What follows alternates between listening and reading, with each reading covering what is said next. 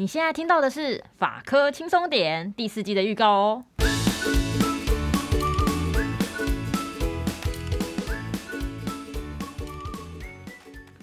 各位听众朋友，大家好，好久不见，我是法律百科的法律编辑 Henry，我是插画设计 YT，哎，这是我们首次出现预告，对不对？对，就是 诚实预告啊，没有啦。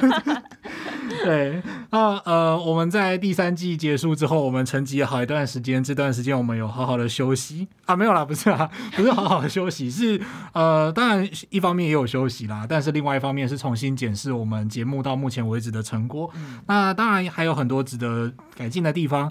那不过最重要的是要感谢听众朋友们的鼓励跟指教，那也请大家继续支持我们哦。嗯，真的，快点留言给我们，不管是之前你听完的建议，或者是现在接着想要敲完，想要在第四季里面听到的主题，都可以留言给我们。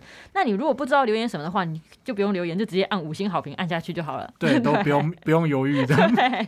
那在这里呢，主要也是想先跟大家说明一下，就是我们在接下来第四季里面，在呈现上我们有做了一点调整。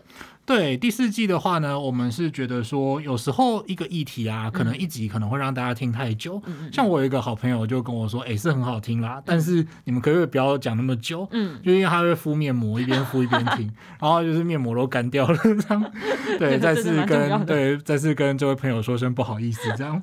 对，那我们就会希望说呢，如果有一个议题，它牵涉到很多的面向，我们会把它做成一个系列，就很像连载一样，就是会有第一集、第二集、第三集，然后把它做得很好，呃，尽可能的就是把。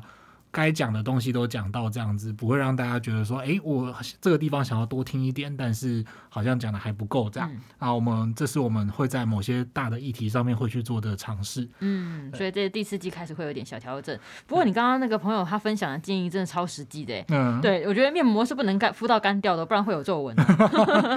好啦，这样吗？嗯，那我们预告就先到这边喽，也欢迎分享给周遭的朋友，让他大家一起被法普一下。接下来我们就第四季的第一集再见喽。拜拜，拜拜。